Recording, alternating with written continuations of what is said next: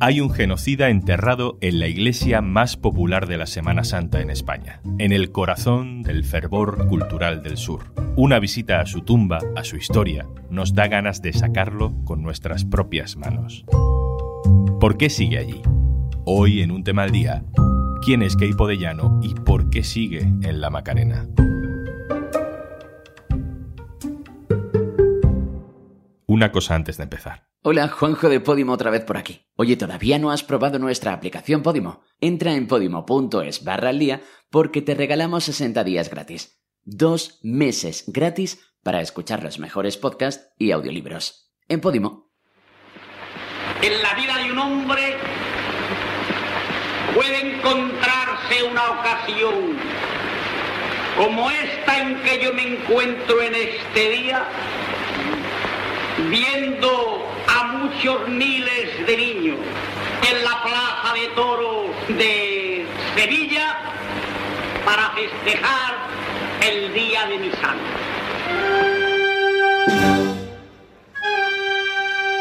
Un criminal responsable de la ejecución de al menos 45.000 personas, señor de la guerra civil en Sevilla y autor de una gran masacre silenciada, la de la desbandada de Málaga. Consumado el golpe de Estado de Franco, Gonzalo Queipo de Llano recibió fama, riquezas, homenajes, sumisión casi feudal. Hay una cofradía en Sevilla que lleva su nombre, San Gonzalo, y otra que lleva el nombre de su mujer, Santa Genoveva. El típico psicópata que impone homenajes religiosos casi beatos para su esposa, mientras a sus soldados les animaba a violar a las mujeres republicanas por toda Andalucía. Nuestros valientes legionarios irregulares han demostrado los rojos cobardes lo que significa ser hombres de verdad. Y de paso también a sus mujeres. Esto está totalmente justificado porque estas comunistas y anarquistas predican el amor libre. Ahora por lo menos sabrán lo que son hombres y no milicianos maricones. No se van a librar por mucho que derreen y pataleen. Este es uno de los muchos discursos de Keipo de Llano en la radio, su medio preferido para infundir el terror. Solo por ese terror se entiende que cuando murió, sus restos fueran enterrados en el corazón de la Sevilla popular, en la Basílica de la Macarena. Lo que la Hermandad de la Macarena no ha hecho desde el fin de la dictadura por voluntad propia, ha tenido que hacerlo una ley en 2022. La Ley de Memoria Democrática, que obliga a sacar de edificios de acceso público a los líderes de la dictadura. Francisco Franco ya no está en el Valle de los Caídos, Primo de Rivera debe salir pronto. Es el momento de sacar a Keipo de Llano. A esta es. por igual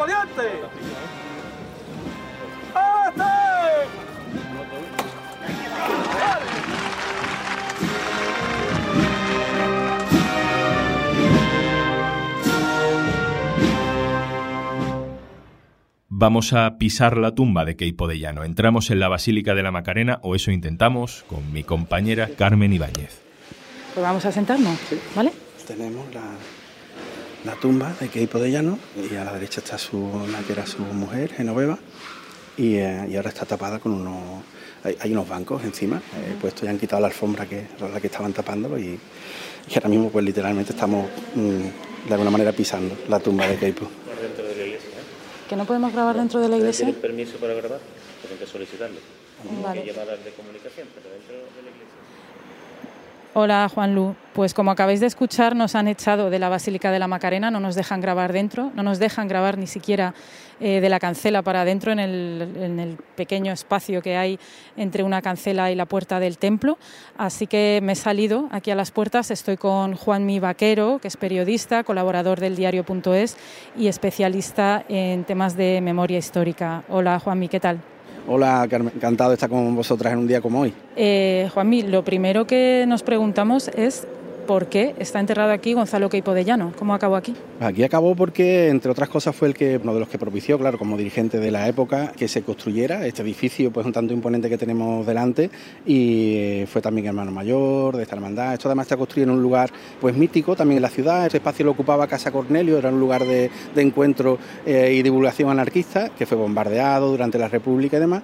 Y luego, bueno, pues esta ocupación de los espacios públicos que hace el fascismo acaba eh, generando esta Basílica de la Macarena que tenemos aquí. Y él como hermano mayor, como eh, promotor, digamos, de esta magnífica y gran obra, acaba enterrado aquí con todos los honores, ¿no? Con todos los honores a la entrada de la Basílica, justo a la izquierda. Y además en un principio la lápida tenía una inscripción que ponía 18 de julio de 1936, una exaltación absoluta del golpe de Estado fascista y eso se acabó tapando, ¿no? Y hoy, pues como hemos visto, hay bastante movimiento aquí, hay bastante ajetreo con todo lo que está ocurriendo, ¿no? Con la petición del gobierno. La Hermandad de la Macarena tiene su sede aquí también y es una hermandad de la Semana Santa, mm, bueno, pues que tiene cuatro siglos de antigüedad, es de las más importantes también de la ciudad. ¿Qué papel ha tenido la hermandad a la hora de que los restos de Queipo de Llano estén aquí 40 años después de que se acabase la dictadura. No sé si ha habido resistencias a la hora de sacarlo, que es lo que lo ha permitido mantener aquí los restos de este militar. Sí tiene responsabilidad en cuanto es que la, la institución que acoge a un genocida. Bien es cierto que se puede aludir ignorancia durante un tiempo, que bueno, también nos tendríamos que revisar por qué como sociedad permitimos algo así, pero desde que no se ignoran no podemos ponernos de perfil ante violaciones de los derechos humanos tan graves como las cometidas aquí y que representan, porque eran los máximos responsables de estos asesinatos y ejecuciones masivas y violaciones, eh, no nos podemos poner de perfil. Eh, lo decía Desmond Tutu, eh, clérigo sudafricano que fue Premio Nobel de la Paz si eres neutral en situaciones de injusticia, has tomado el lugar del opresor. Bueno, como mínimo, la hermandad lo que ha hecho durante tantos años ha sido eso, ponerse de perfil, y tenemos que revisarnos como sociedad por qué nos tienen que obligar a sacar un genocida del espacio público y con homenajes, ¿no? Bueno, se ha hecho tarde, pero esperemos que ya no haya más resistencia a hacer esto. Vamos a hablar ahora un poco de Keipo de Llano, porque no fue un militar más de los que se levantaron contra la República. Cuéntame un poco quién fue. Él forma parte de ese grupo de mm, eh, generales y militares africanistas que venían ejerciendo en las guerras coloniales del, RIF, del norte de África, esas tácticas de violencia extrema. Y, y, eso es lo que exportan aquí, sobre todo al suroeste peninsular. A Sevilla, Huelva, Cádiz y aparte de Extremadura, luego con la columna de la muerte. ¿Qué es lo que hacen en estos lugares? Tenemos que tener claro que son lugares donde no hay guerra no hay guerra civil. En Sevilla no hay guerra civil, en Huelva no hay guerra civil, ni en Cádiz ni en parte de Córdoba. Aquí lo que hay es una eh, matanzas indiscriminadas contra un rival ideológico, eh, una búsqueda de la aniquilación de izquierdistas, de mujeres y hombres, por unas ideas, y las cifras hablan por sí mismas, hablan por sí solas. En Andalucía tenemos un mínimo de 45.566 víctimas, personas asesinadas en 708 fosas comunes. Estamos hablando de un tercio de la represión en todo el país. 150.000 desaparecidos forzados en toda España, un tercio solo en Andalucía. Y si tomamos solo ese triángulo de Sevilla, Huelva, Cádiz y parte de Córdoba, tenemos más desaparecidos forzados que el terrorismo de Estado en las dictaduras de Argentina y Chile juntas. Eso nos da una idea de la dimensión. Todos estos asesinatos masivos en Andalucía, están dirigidos por Keipo de Llano, evidentemente. Él es el máximo ejecutor de todo esto, a través además de las arengas que hacía desde Radio Sevilla. Eh, entonces es achacable a él eh, como principal eh, artífice de todas estas muertes. Todas estas cifras nos hablan de un genocidio, de unas matanzas indiscriminadas, porque no es un contexto de guerra, no hay bandos enfrentados. Hay un golpe de Estado fascista que se hace con la ciudad, una de las primeras grandes ciudades en España que cae a manos de los fascistas, y lo que hay después es una aplicación de la pedagogía del terror, de secuestro, tortura, violación y asesinato a personas que son civiles. Aquí no hay ejército. De todo eso el máximo responsable es Keipo de Llano. Cuéntame algún episodio concreto de, de Keipo de Llano que creas que deba ser resaltable y que tal vez a lo mejor la gente no, no lo conoce tanto. Pues en Andalucía, tristemente, acogemos al mayor crimen de guerra del franquismo, del fascismo español.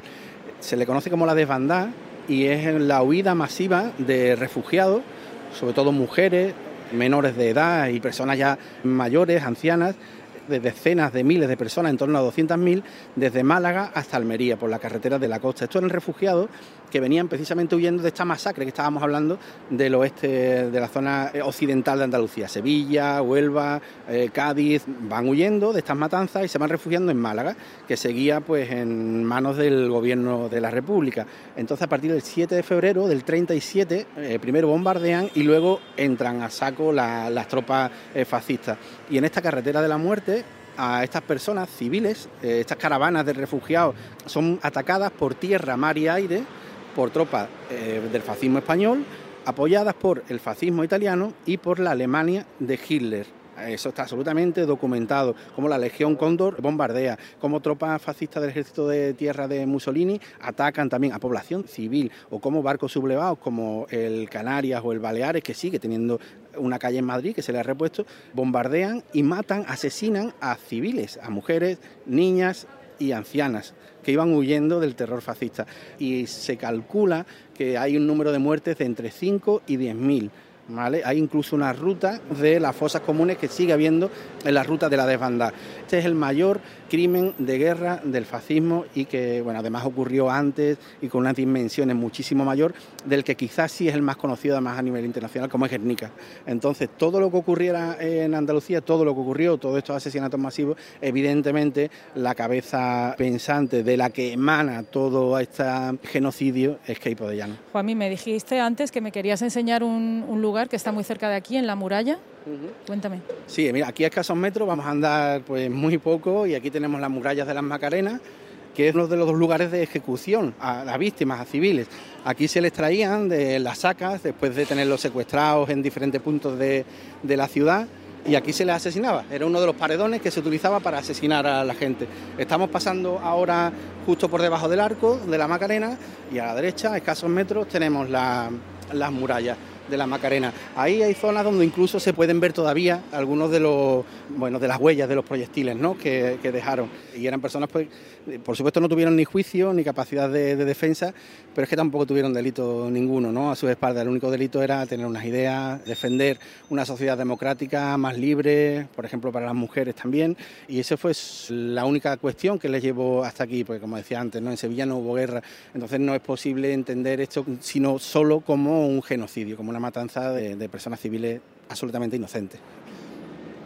Justo como estamos nosotros ahora, leyendo esta placa, Memoria de los fusilados en esta muralla por defender la legalidad republicana, la libertad y la justicia. Justo aquí estaríamos en el lugar de los asesinos, ¿no? de los criminales. Estamos justo encarados a la muralla. En la muralla pues estarían las víctimas y aquí donde estamos nosotros estaría el pelotón de fusilamiento que se disponía a dispararles y a, asesinarlos, ¿no? Y luego pues enterrarlos también a unos cientos de metros de aquí, en el cementerio de San Fernando de Sevilla, y sobre todo primero la fosa de Picorreja, que ahora mismo está también siendo pues abierta, ¿no? Y ya en torno a 1.600 personas rescatadas de, de la tierra.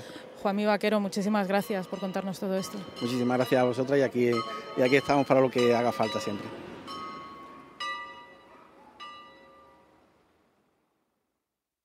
Y antes de marcharnos... Hola, tengo un plan para ti. Entras en podimo.es barra al día. ¿Te descargas Podimo? Disfrutas de todos los podcasts y audiolibros que quieras y no pagas nada hasta dentro de 60 días. Más que plan es planazo, ¿eh? Así que ya sabes, podimo.es barra y 60 días gratis en Podimo desde ya. Esto es un tema al día, el podcast del diario.es. Te puedes suscribir también a nuestro boletín. Encontrarás el enlace en la descripción de este episodio. Este podcast lo producen Carmen Ibáñez, Marcos García Santoja e Izaskun Pérez. El montaje es de Pedro Nogales. Yo soy Juan Luis Sánchez. Mañana, otro tema.